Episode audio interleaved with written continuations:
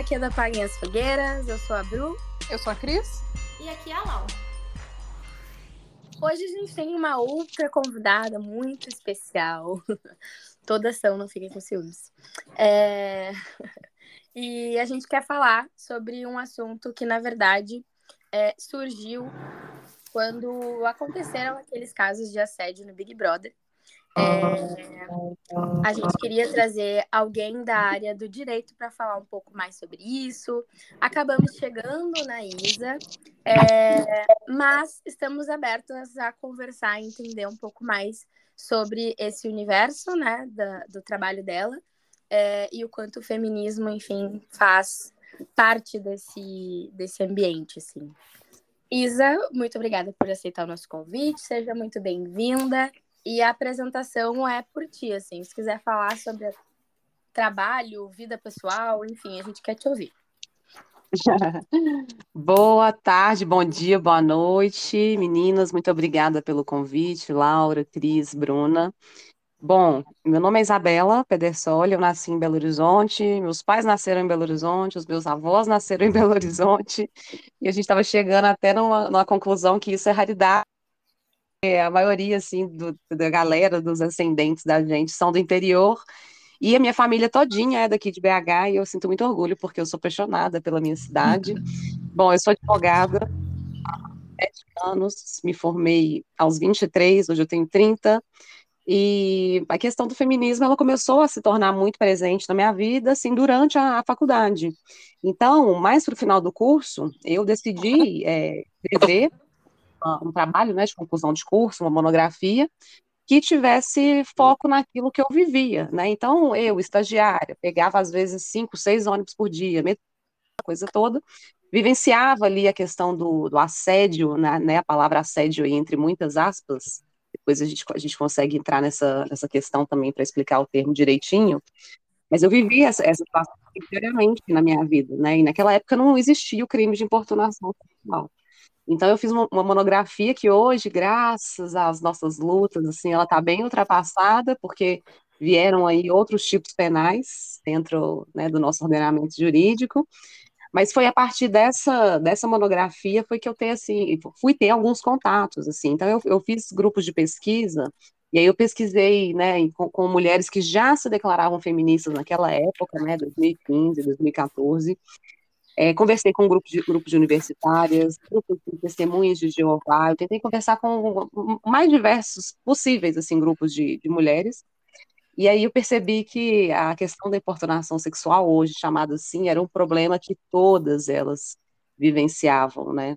Porque muito se dizia, e se diz até hoje, né, que mulher tem que se dar o respeito, que na verdade a mulher que, que é assediada, que é importunada, é aquela que está de short curto, que está de roupa de academia, e aí isso cai por terra quando eu converso com as mulheres testemunhas de Jeová, trabalhando ali, voltando do, do, da uhum. faculdade, voltando do trabalho, com as suas saias longas e tudo mais. Então, é, foi a partir desse estudo que eu fui mais, mais assim, ter contato com o feminismo e já passei a me declarar feminista. Então, assim, depois de formada, é, a gente pensava, né, poxa, agora eu sou advogada, então o que, que, que, eu posso fazer pelas mulheres, pelas mulheres próximas a mim, pelas mulheres da minha cidade, pelas mulheres do meu país? E aí a gente criou, né, eu, Hanna e Marina, criamos o Direito das Minas, né, e aí uhum. de, de, mulheres, meninas e minas de Minas Gerais também. Então, assim, gente, agora a gente está com a carteira da OAB, que legal, que bacana, mas o que a gente pode fazer de bom pelas mulheres que estão à nossa volta? E que não, não contam com apoio jurídico, com suporte jurídico nenhum, muitas delas nem têm condição financeira de, de, de, contratar uma advogada, né, e pagar por uma consulta e tal. E aí foi que a gente criou o Direito das Minas, em 2018, ele foi lançado em janeiro, é, para que a gente pudesse prestar orientação jurídica para mulheres em situação de vulnerabilidade, mulheres no geral mesmo, porque dentro dos próprios grupos feministas, a gente percebia que as mulheres não sabiam, por exemplo, poxa, eu acabei de apanhar, meu namorado me bateu, o que, que eu faço? O que, que eu posso fazer? Aonde que eu posso ir? Fui na delegacia e tive um mau atendimento, me foi, ou me foi negado o atendimento, o que, que eu posso fazer agora? E, ou se não, eu, eu tenho um filho, o pai não quer reconhecer, o pai não quer pagar pensão. Então, assim, diversas áreas, né? A minha área é advocacia criminal, hoje eu advogo para mulheres em situação de violência, mas é, tínhamos também advogadas né, de família, que eram as principais pautas, assim, família, trabalho e penal, né, e, com relação a crime e violência contra a mulher.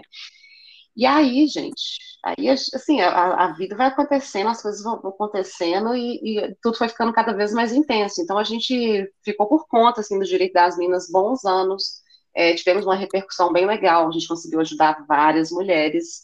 E logo após, assim, direito das minas, ao passar dos anos, né, no ano passado, em 2022, eu acabei entrando na OAB e presidindo a comissão de, de enfrentamento da violência contra a mulher da OAB Minas Gerais. Nossa. Então, assim, acaba que a gente vai, a gente trabalha, né, no, no, nosso trabalho, a gente tem um envolvimento ali feminista, na nossa luta tem um envolvimento feminista, quando a gente vai escrever uma petição, a gente tenta exercer uma advocacia feminista, e isso é muito difícil, né, porque sabemos que estamos, né, inseridas em uma sociedade machista e patriarcal, então, como que o judiciário não vai ser machista e patriarcal, sendo que o judiciário é somente um recorte da sociedade. Uhum. Então, é um desafio, assim, constante, mas ao mesmo tempo é muito bom. Acho que eu consegui fazer um breve resumo mais ou menos. Eu acho que é impossível não lembrar do caso da Mari Ferrer, né? Uh, sobre o quanto aqueles homens que estavam na audiência dela é, foram misóginos, enfim, e e aí a gente pensa em uma mulher em uma situação completamente vulnerável depois de, de um trauma que viveu, estar numa audiência é, falando sobre isso e ser questionada por roupas, por fotos, enfim, e só homens, né? Então, é, olhar aquela audiência deu vontade de tirar ela de lá e abraçar, sabe? Então, acho que é, vocês têm um papel assim muito importante assim nesse ambiente que eu acredito é, que seja ainda muito masculino, é, talvez até, né, uh, pessoas até, não sei, assim, uh, dominadas às vezes por tipo juízes que têm uh, uma experiência de muitos anos e aí podem usar isso contra de alguma forma, tipo, né? Uma questão de é. hierarquia, né, Bru? Isso, isso, isso que eu quero falar. E eu gosto quando ela lê minha mente. E, Sim, enfim. Então, esse que... retrato é, seria um homem branco, né? Uhum. A, a, foto do judiciário, a imagem do sistema judiciário como um todo é um homem branco de idade aí dos 50 para cima. Uhum. Uhum. Uhum. Heterossexual, cis tu falou de uma, de uma questão de ter mudado, enfim, sobre assédio, importunação. Uh, explica um pouquinho melhor pra gente o que, que, como é que era antes, como é que é agora, enfim, o que, que a gente tem de mudanças nesse sentido. Antes da lei de, de importunação sexual ser sancionada, né, em 2018, o crime em que essas condutas, é, o crime, assim, o tipo penal em que essas condutas criminosas eram encaixadas era como molestar alguém, importunar alguém, é, vamos supor, uma mulher que estava dormindo no transporte público e de repente recebia uma ejaculação de um homem desconhecido, que foram casos que ficaram muito famosos é, no ano ali de 2017, 2018, principalmente em São Paulo, eram encaixados é, em, em um tipo penal que, na verdade, não estava nem no Código Penal. Antes, essas condutas eram encaixadas é, na lei de contravenção penal é, as condutas que estão previstas na lei de contravenção penal, não é cabível ali uma pena, não tem um, uma pena específica para elas. São crimes, são delitos que tem, é, a previsão para elas é pena de multa. Uhum. Então, que ejaculava uma mulher que estava dormindo no transporte público, ele poderia até ser remetido ali para a delegacia e tal, feito BO e tudo, mas ele era solto no mesmo dia, e às vezes saía da delegacia até mesmo antes da vítima. Então, uhum. Então, assim, é, é uma, uma conduta que não é nada proporcional para uma pena de multa, né? Então, assim, com a mobilização popular, com os movimentos né, feministas, das mulheres, é, a gente conseguiu a sanção da lei de importunação sexual, que agora prevê uma pena de 1 a 5 anos para quem importunar sexualmente a mulher. E aí a gente lembra que não precisa chegar a encostar naquela mulher. Vamos supor, um sujeito que se é, masturba olhando para uma passageira ali dentro do, do trem, por exemplo, ele vai responder pelo crime de importunação então, assim, é uhum. uma conquista gigantesca, é um avanço gigantesco. E é algo que a gente precisa estar sempre mudando. É claro que o direito, a sociedade muda, a sociedade se moderniza, e a sociedade ali acaba que é, novos crimes vão, vão surgindo muito antes da mudança da lei. Por exemplo, o estupro virtual. O estupro virtual é algo extremamente moderno, que surgiu junto com a internet, junto com o acesso que as pessoas têm cada vez mais a, aparelhos de celulares, a, a, internet mesmo no geral. Então, é, um sujeito, por exemplo, que te obriga, que fala assim, ah, eu tenho fotos suas, tenho fotos nuas que você, na confiança, me enviou. E enviar fotos nuas, gente, enviar nudes, não é crime, né? Agora, você é, imposta essas fotos, é, falar que se aquela mulher não tirar a roupa ali agora, se ela não se masturbar ali agora, se ela não simular tal coisa, tal coisa ali agora, ele vai espalhar essas fotos, configura ali o crime de, de estupro virtual, sabe? Mas então, assim. Uma coisa, pare... quando eu escuto isso, eu fico pensando assim, ó. E aí é a parte interessante da gente pensar essas coisas. Cara, isso existe? Sim. Uhum. Tu entende? Tá aparecendo na novela agora, né? É. Eu não assisto novela. Mas, tipo assim. Eu fico assim, cara, que, que, quão longe as coisas Loucura, chegam, né? né? Mas sabe que isso me lembra? Uh, tipo assim, antes disso, esse negócio da, da internet, e tal, uh, que inclusive tem em músicas sertanejas, isso é bem presente, a história do, do de ex-namorados que justamente faziam isso, ameaçavam as ex-namoradas para voltar, ou sei lá, qualquer coisa, uh, pegando fotos que na época da relação foram enviadas, ou vídeos tirados, etc. Na verdade, então, a única coisa que talvez tenha mudado, que a internet permitiu, é que isso seja talvez mais rápido, e que agora as pessoas desconhecidas que não necessariamente tiveram uma relação, algo assim, fisicamente, né, uh, também sejam ameaçadas. Então. É. Não, e junto com a, com, a, com a lei de importunação sexual veio a pornografia de vingança. Hum. Então, assim, poxa, vai terminar comigo? Vai terminar o um relacionamento? Então tá, então vou espalhar suas fotos. Aquelas uhum. fotos que me enviou na confiança durante o nosso relacionamento. Então, é, os crimes né, que visam proteger a dignidade sexual de mulheres, eles precisam ser adaptados ao longo uhum. do tempo. E eu acho que a gente entra num contraponto aí interessante. Por quê? Porque o nosso sistema de justiça é um sistema racista, classista, e uma população muito específica é que vai ser penalizada. Então, acaba que homens brancos, ricos, cis, ficam ali quase ilesos, né? Passa batida em relação a essas leis, essas leis para eles, porque eles têm condições de pagar ali excelentes advogados e sempre dão um jeitinho ali de fazer uma manobra. É, em relação ao caso da Fera, aquilo foi assustador, aquela audiência foi horrorosa, assim, eu lembro que ministros do STF chegaram a, a se manifestar é, contrário ao que tinha acontecido ali. E ela estava em uma posição completamente vulnerável, gente. O direito, infelizmente, ele não é para todos. A linguagem jurídica não é todo mundo que entende. A população, o senso comum, a, a grande maioria da população não vai entender.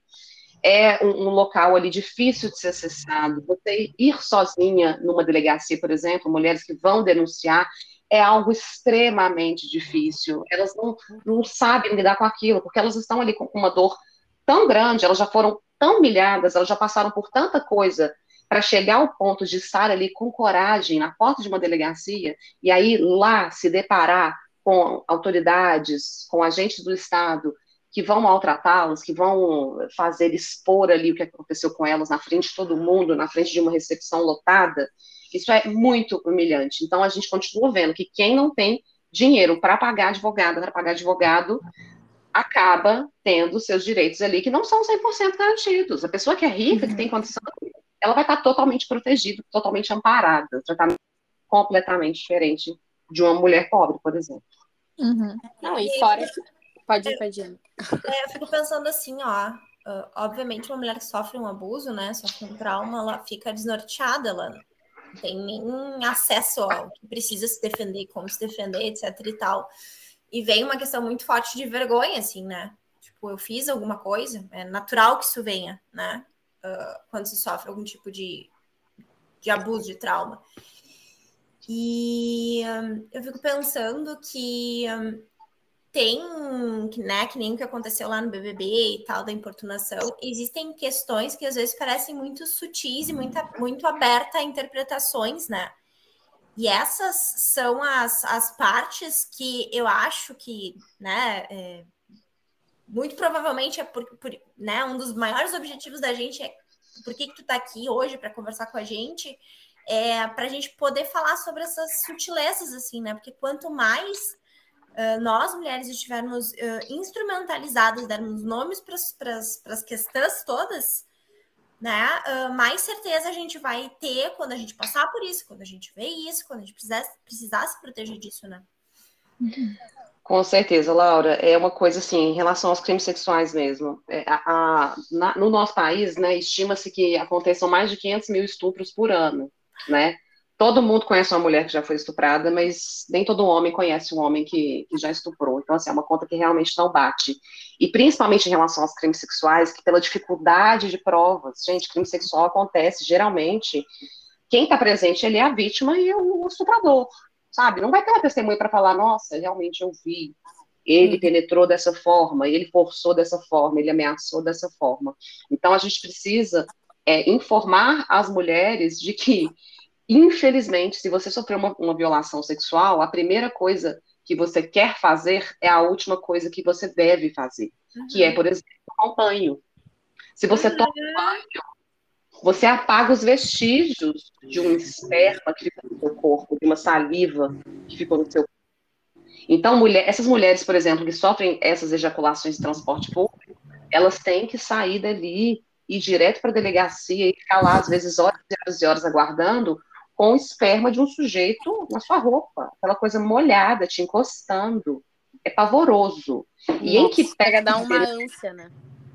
Não, nojento. E aí, apesar do STJ já né, determinar e deixar tudo muito claro de que a palavra da vítima nos crimes né, contra mulheres, nos crimes de violência doméstica, tem especial rele relevância e deve ser considerado, a gente precisa sim, enquanto mulher, tentar ser racional diante dessas situações horríveis e, e a, tentar recolher ali o máximo de provas que a gente conseguir. Então, dentro do transporte público, por exemplo, tem uma outra mulher ali que presenciou, veja se ela, se ela tem disposição, pega o contato dela, se ela viu o que aconteceu, porque durante o inquérito policial, você vai precisar disso. Uhum. E um outro que eu vejo acontecer também de mulheres que vão até as delegacias sozinhas é, é às vezes, esperar que a polícia vai te ligar, que a polícia vai te perguntar o que aconteceu, se você tem testemunho, se você se tem isso. A gente vai denunciar, já leva tudo que você tem. Uhum. Se tem áudio, se tem print, se tem vídeo, testemunha, os nomes, tudo, já leva tudo que você tem, porque eu vejo, né, profissionalmente, muitos inquéritos serem arquivados por falta de provas, sendo que essas mulheres tinham provas, mas não foram levadas ao processo, Aí a gente, enquanto advogada, tem que entrar, pedir o desarquivamento do inquérito, juntar essas novas provas. O direito é muito delicado, muito delicado. Então, para a gente ter um sucesso de uma condenação, a gente tem que fazer as coisas assim, bem construídas e bem detalhadas, porque senão dá errado. Uhum. É que é importante a gente falar isso aqui agora, em um dia aleatório, enfim, né? É, e talvez se chegar em uma mulher que um dia precise, infelizmente, é, disso, assim, né? Porque quando. É que nem a, a, vocês estavam falando antes, assim. Imagina uma mulher, ela tá ali desnorteada, sabe? Uma mulher. É, o banho, por exemplo, é a primeira coisa que ela, que ela vai querer fazer, entendeu? Pra se sentir limpa e, enfim, sair daquele, daquele lugar, assim, né? É, exato. Então, Ele dá com a culpa, né, gente... também, né, gente? Uhum. Exato. Que, que importante a gente falar isso em um dia, é... enfim, que pode chegar em alguém, alguém que um dia precise disso, ou conheça alguém que precise disso, porque lá na situação a gente fica completamente desnorteada, né? Não tem como a gente pensar assim, ah, não, tá, é isso aqui que eu tenho que fazer ali. Eu, eu imagino que deve ser muito difícil ali de pensar racionalmente, né? Então. Isa, olha só, tá? Então, se alguma coisa acontecer, uh, a primeira uma das coisas é tentar, então, não desaparecer com as provas, apesar, né, da, da é. situação. É. E aí, o que, que a gente faz? Por exemplo, é, brigas entre casais, companheiros, namorados, ex-namorados. Já tive dezenas de clientes que chegam para mim e falam: Doutor Isabela, na hora da raiva eu apaguei toda a conversa. Eu não uhum. queria ter mais lembrança dele, eu não queria mais ter memória, eu queria só que aquilo acabasse e eu apaguei tudo que eu tinha. Não apague. Uhum. Quando é violência doméstica, assim, quando você tem uma relação com aquela pessoa e aquilo vem sendo é, discutido no WhatsApp, ele te ameaça de morte no WhatsApp, ele te xinga, né? E aí tem a violência moral ali, dos xingamentos pelo WhatsApp. Gente, não apaguem. Não apaguem. Vai mandando isso por e-mail, para caso o seu celular suma, para qualquer coisa. Então, assim, são, a primeira coisa que, quando a gente procura uma advogada, é, é, é isso que, que, ela orienta, sabe? Então, a gente precisa ali do, do que, que vocês têm. Não apaguem as provas. Isso trata-se de provas digitais. E aí, por exemplo, roxo. Ele te bateu um roxo no braço, é uma coisa que desaparece com o tempo.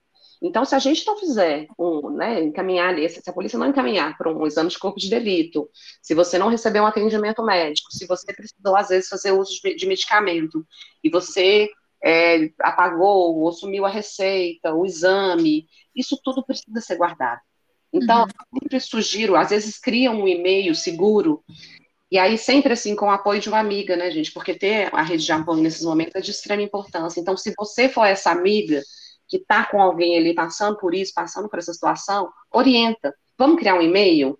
Que só uhum. nós duas vamos ter acesso ali, ou senão eu, vou, eu crio para você, você vai mandando tudo para esse e-mail aqui, tudo que você tiver, áudio, gravação, se tem vídeo, né? Hoje em dia todo mundo tem celular, a gente consegue uhum. gravar as coisas, conversas no WhatsApp ficam ali. Pelo menos vai, vai mandando para algum local seguro. É a mesma coisa que funciona ali mais, mais ou menos em relação aos crimes sexuais. Então, não se deve tomar um banho. Crime sexual, o quanto antes você fizer a denúncia, melhor vai ser a efetividade dele ser processado, julgado, dele ser preso. Vamos, a, a gente sabe que mulheres às vezes sofrem é, estupro e vão se dar conta disso um mês, dois meses, três meses depois. Uhum. Às vezes o estupro vem do próprio namorado. E você leva um tempo para processar, para entender que aquilo foi uma violência sexual. Então, imagina a grande dificuldade da gente é, é, denunciar um estupro que aconteceu há um ano atrás, há seis meses atrás, há um mês atrás. Que prova que a gente vai ter ali, além do que a, a sua palavra? Então, vai ser a sua palavra contra a palavra dele. Para a gente tentar escapar dessa, que vai ser a sua palavra contra a palavra dele, vamos tentar juntar ali alguma provinha ou outra para a gente amarrar bem essa história e corroborar com a sua narrativa, porque eu já vi acontecer diversas vezes inquéritos policiais que ficam naquilo, a palavra dela contra a dele. E a justificativa do homem em relação a crimes sexuais é muito fácil. Que a mulher fala, eu fui estuprada por ele, tal dia, tal horário, ele fez isso e aquilo. E o cara fala, não, a gente ficou realmente, mas foi tudo com consentimento. Uhum. Então, às vezes, ela vai fazer um exame vaginal ali, o médico vai, vai constatar lá que teve relação sexual, possivelmente ali nos últimos três dias. Mas aí ele fala, não, mas realmente teve uma relação sexual, só que foi consentido. Então, em relação a, a crime sexual de estupro, gente, é a nossa grande dificuldade, nosso grande desafio dentro do sistema judiciário. E outros tipos de violência, Isa, tipo violência psicológica. Como provar Pois é. Não, e assim, é surreal, mas a, a, o crime de violência psicológica ele surgiu no nosso ordenamento jurídico em 2021. Antes não existia, gente. Tô chocada. Não esse crime, não estava lá, ó, violência psicológica é crime. Porque a Lei Maria da Penha, quando ela foi sancionada, e é uma lei impecável, gente. É uma lei que está entre as três leis mais evoluídas do mundo, mais avançadas. É uma lei sensacional que a gente tem aqui, sabe? Que a gente precisa defendê-la juntamente com as medidas protetivas.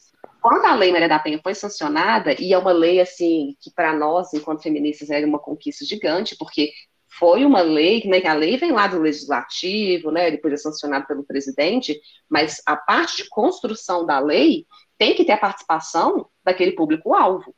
Então, uhum. foi uma lei que teve uma participação ativa dos movimentos feministas. Então, a lei é perfeita, a lei é linda, e lá está prevista, né, violência física, que nem sempre vai deixar marca, né, tudo aquilo ali que vai ofender a sua integridade física. Muitas mulheres acreditam ainda que para se fazer uma denúncia, por exemplo, por violência física, tem que ter marca. Uhum. Nem sempre tem que ter marca, nem sempre vai ter marca. Uhum. Então, tá tranquilo, pode denunciar do mesmo jeito, tá? Cada caso vai ser um caso. Tem a violência psicológica, né? Que, é, que são aquelas humilhações, as chantagens, né? Aquela coisa que vai degradando é, o, o, estado emocional da mulher mesmo com o tempo. A violência moral, que é esse xingamento, né? Que aí são três que configuram a violência moral, que é injúria, calúnia e difamação. Então é aquela coisa mais verbal e bem né? Aquela coisa difícil também da gente, quando está numa relação, perceber que se trata de violência. Tem a violência sexual, que também acontece dentro dos relacionamentos afetivos, independente de quanto tempo eles tiverem. Pode ser, assim, 40 anos de casado, gente.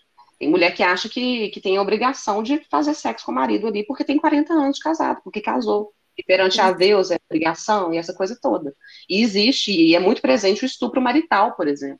Uhum. Né? Eu tenho uma amiga, só fazendo um, um adendo, eu tenho uma amiga ginecologista, e ela contava uma história de uma velhinha que chegava no consultório, não sei se era de uma professora dela e tudo, mas a velhinha chegava no consultório, senhorinha, e falava, doutora, eu preciso de uma pomada. Aí a, a ginecologista, mas pra quê? o que, que, que a senhora tá, tá sentindo? Deixa eu analisar e tudo. Não, doutora, eu preciso de uma pomada, porque quando eu estou usando pomada, meu marido me deixa em paz. Uhum. Ó, veja só, ali, o estupro, a violência sexual acontecendo dentro do, do coisa, aquela insistência ali para se fazer. Ah, aí vem a violência psicológica junto. Se você não fizer, eu vou procurar na rua. Que quem, uhum. quem não tem dentro de casa, procura na rua. E para fechar os cinco tipos de violência, tem a violência financeira também. Então, uhum. Então, aquele cara ali que vai destruir os pertences da vítima, vai rasgar a roupa, vai reter os objetos pessoais dela, um tipo de violência financeira, assim, super moderna também, que eu vi na pandemia, foi uma influencer que teve a, o namorado invadiu a conta do Instagram dela, ela trabalhava com o Instagram, tinha vários seguidores, fazia publi lá para as marcas e tudo, e ele apagou a conta do Instagram dela. Então, a mulher que teve ali só seu, seu meio, é, seu meio de trabalho, acabou o meio de trabalho uhum. dela. É como se pegasse a empresa de, de, uma mulher, sei lá, que tem uma empresa X e, e queimasse tudo ali. Uhum. Tá bom. Sim. E aí tem, tem, esse tipo de violência também. Agora, a violência, é, a violência psicológica, ela foi ter um crime específico previsto para ela apenas em 2021. Lembrando que isso, a mulher que era humilhada, xingada e tudo mais, é, durante o relacionamento, ela poderia fazer ali o pedido de medida protetiva do mesmo jeito. Então, o que, que a gente, advogadas, fazia com relação à violência, tentava enquadrar na violência moral, que, que seriam os uhum. xingamentos, ah, ninguém vai te querer, vai me largar, você tá cheio de filho, você é gorda, você é velha, você é um lixo, você não presta para nada, eu odeio você. A gente enquadrava na violência moral, mas a, as penas dos crimes de violência moral em relação a, a, a qualquer pessoa, né, na verdade, são penas minúsculas. Isa, deixa eu te perguntar uma coisa. Eu já ouvi, às vezes, para te comprovar um crime psicológico, né? Às vezes tu vai precisar gravar alguma coisa. Mas eu já ouvi, tem aquela coisa tipo, ah, só pode gravar e ser usado com consentimento, mas essas histórias não têm consentimento e tal. É, o que que tu indica para quando, o que que tu indica assim para quando é um crime psicológico, assim, de recolher de provas além de um texto escrito, né? Já que a pessoa não tem escrúpulos e ficar lá humilhando outra pessoa, mas uh, gravar é possível, pode ser usado depois. Tem diversas, diversos questionamentos em relação a gravações de ambientes, né? Isso uhum. sim, com certeza. Por exemplo, a gravação, uma, um, grava para o celular, às vezes, escondido, uma conversa ali, é, já vi ser questionado judicialmente, sabe? Por isso precisa sempre atrelar a tudo que tiver. Tem um print de WhatsApp, a gente faz uma autenticação no cartório para testar que aquele print ali, que aquela conversa consta no WhatsApp, que saiu Eu do número de telefone. autenticação. Uhum. É bom, é bom. Por isso que às vezes assim, a gente não deve nem apagar do, do WhatsApp, sabe? Porque você tendo a conversa ali no WhatsApp, lá né, a pessoa consegue ver e falar, olha, é, essa mensagem tal específica, esse áudio tal específico, saiu do número de telefone X. Uhum.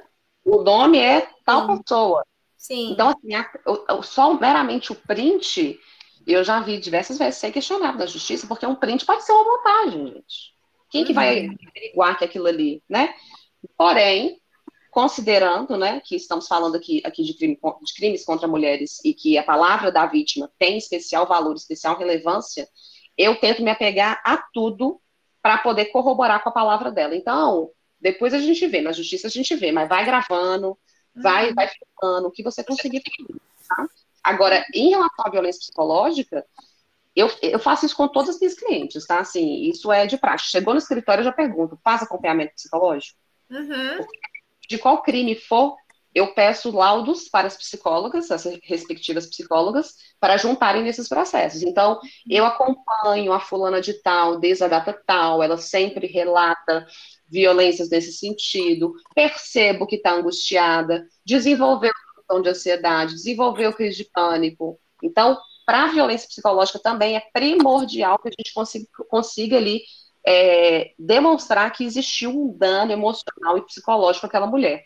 E, e para isso, é de extrema importância que a gente tenha, principalmente ali, o laudo psicológico, né, de uma uhum. profissional. Me veio uma dúvida, e até para a Laura. A hum. Laura é psicóloga, né, Isa? Não sei se tu sabe.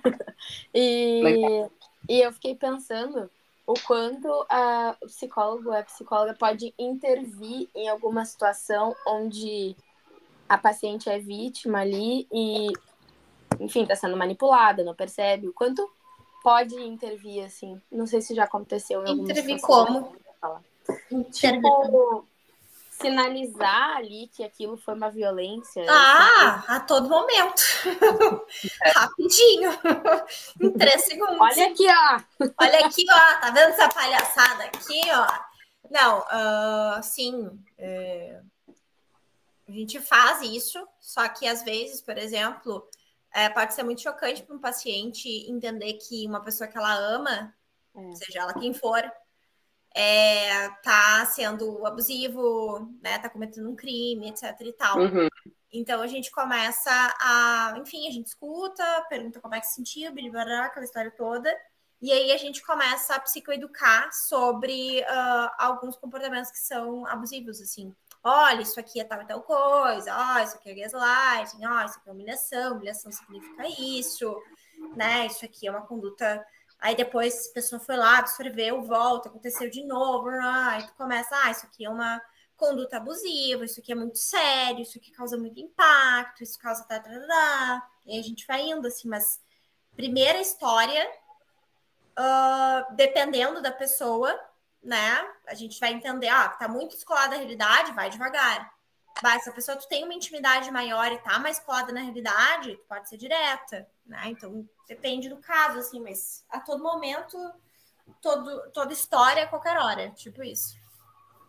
Eu já recebi lá no escritório diversas clientes que foram indicadas por psicólogas. Hum, eu acho assim legal. magnífico quando isso acontece. Então, assim, a psicóloga, porque a mulher às vezes tá com depressão, tá com ansiedade, não tá conseguindo dormir, não sabe por quê.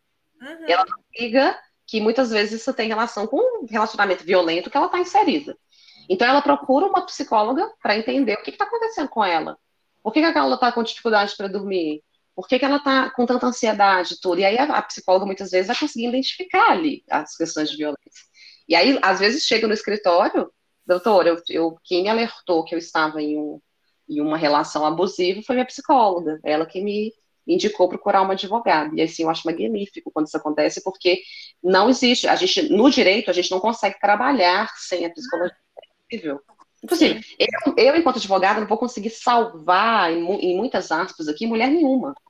É possível. Uma sentença não vai tirar a dor, o trauma que essa mulher carrega com ela. E o discurso é: isso aconteceu porque eu fiz alguma coisa de errado. Isso aconteceu porque uh, eu não fui tão legal, eu tô faltando com essa pessoa. Então vem a, vem a vergonha, vem a culpa, vem várias coisas, assim.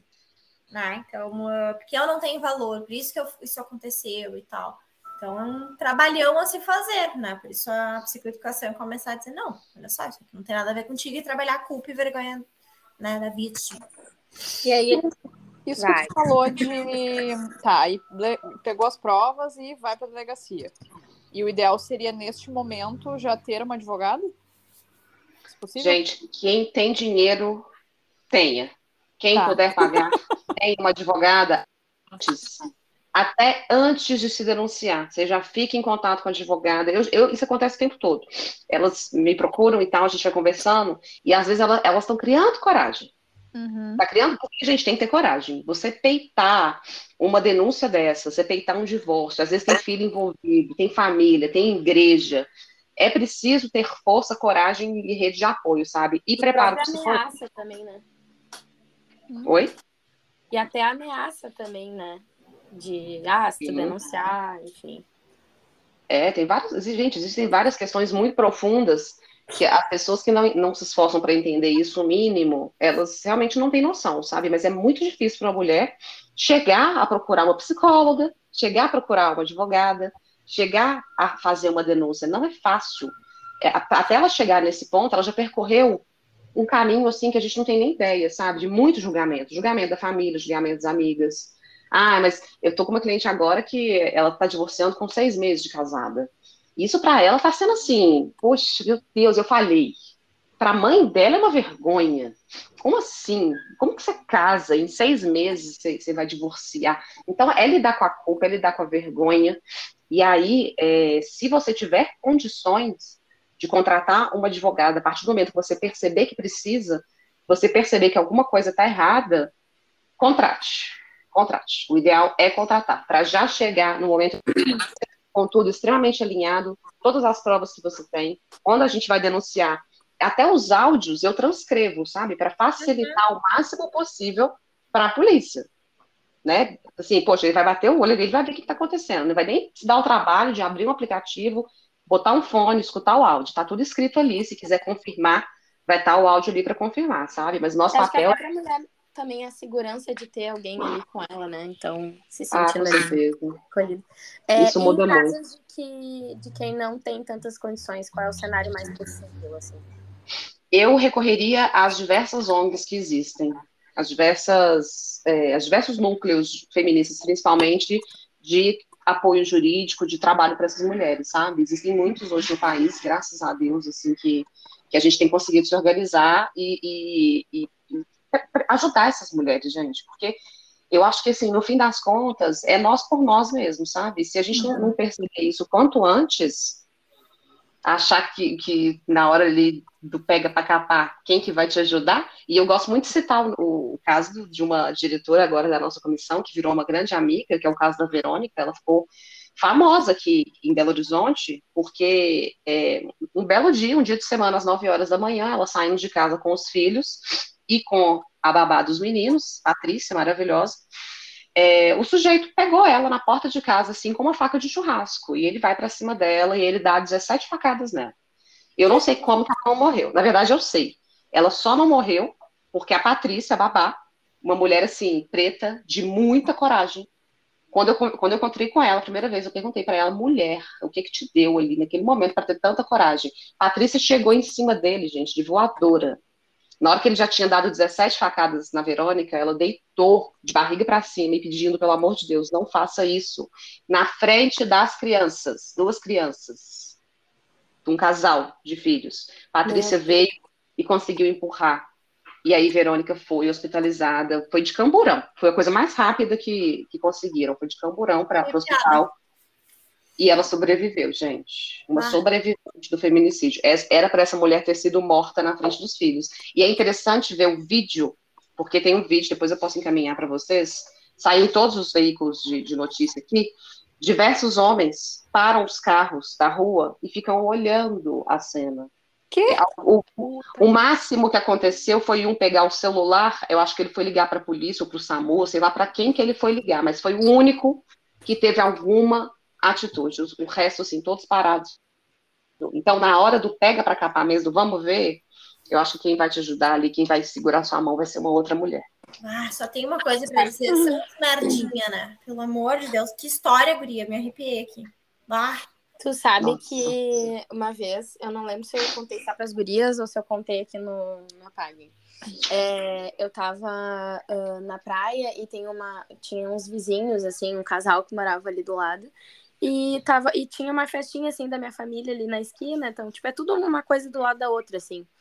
E eu tava me arrumando e eu ouvi ela gritando socorro, sabe? Eu, meu Deus, assim, eu larguei tudo. Ah, tu contou pra gente. Uhum. Eu larguei tudo e saí correndo, desesperada. Aí minha família, aí minha mãe, Bruna, não vai, pelo amor de Deus. Que não vou, o quê? Eu fui. Mas, tipo, eu sei o risco que tinha também, eu ia atrás, assim, né? Mas, assim, foi muito instinto, assim.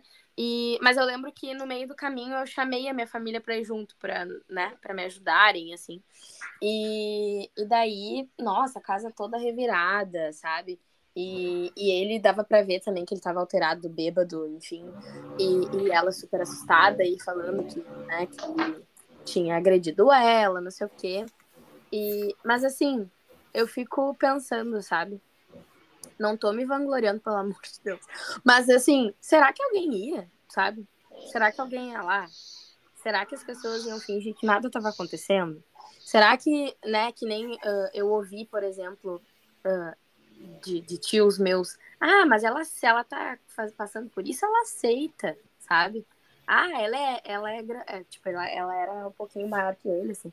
Ah, é bem capaz que uma mulher vai passar por isso, olha o tamanho dela em relação a ele. Bruna, eu te amo, mas os teus tios, olha, não dá. ah, teus tios não rola, não rola. E aí, tios aí, da Bruna, eu não gosto de vocês. Tive que falar, desculpa. Eles não escutam, então tá tudo bem. Ótimo. Uh, uh, já viu, já falar que, na verdade, quando a mulher está em perigo, é para ela gritar fogo, fogo e não socorro? Ah. Isso, não? Não! É antigo. Se você estiver em perigo, você grita fogo e não socorro. Ai, que tristeza. Porque fogo todo mundo vai correr, né? Exato. Aham, uhum, não Faz sabia. Podemos fazer um post sobre isso. Não, e aí, sabe o que aconteceu nesse dia? Minha cunhada chamou a polícia. E, enfim, tava aquela confusão e tal, mas daí eles começaram, não, vai que tá tudo certo, ela que não sei o quê, porque eu trabalho o dia todo. Eu fiquei assim, e daí? tipo assim, trabalho o dia todo e aí pode chegar e fazer o que quiser com a mulher, né? Enfim.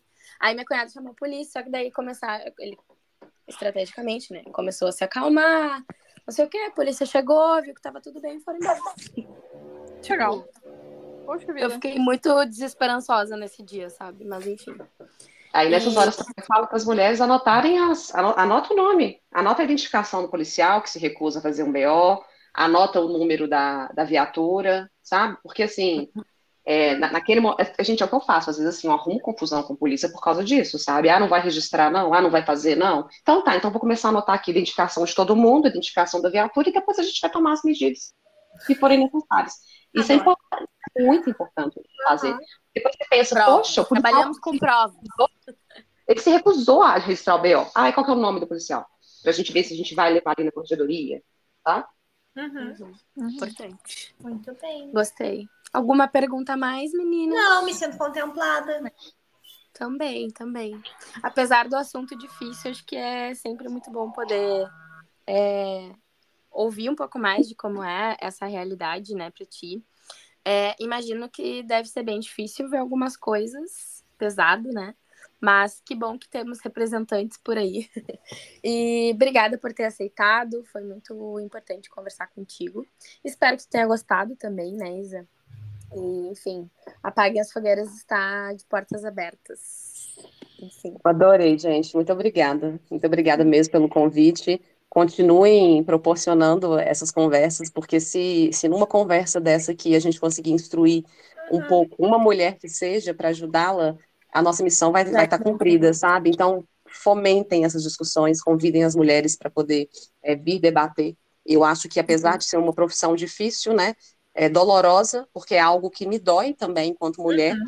mas eu, eu falo que, assim, é, é recompensador ver como que essas mulheres ali, na hora do crime, no primeiro atendimento, elas estão destruídas emocionalmente e psicologicamente, e depois, quando a gente consegue a protetiva, quando o cara é indiciado criminalmente, aí passa de investigado para réu no processo judicial, e aí depois, quando as coisas vão caminhando, o quanto essas mulheres têm força, existe uma força dentro de nós que talvez a gente não saiba, mas elas têm força para reconstruir a vida delas e, e, levar, sabe, adiante e conseguir realizar sonhos que estavam é, adormecidos, voltar a estudar, voltar a trabalhar, ter um relacionamento saudável que elas, que elas pensaram que fosse impossível. Então, ver o crescimento e a transformação dessas mulheres é o que me motiva a continuar, acreditar que a gente um dia se Deus quiser, assim, nem que seja pelas nossas netas, sabe? Que elas tenham uma vida bem melhor e bem menos violenta do que a gente teve.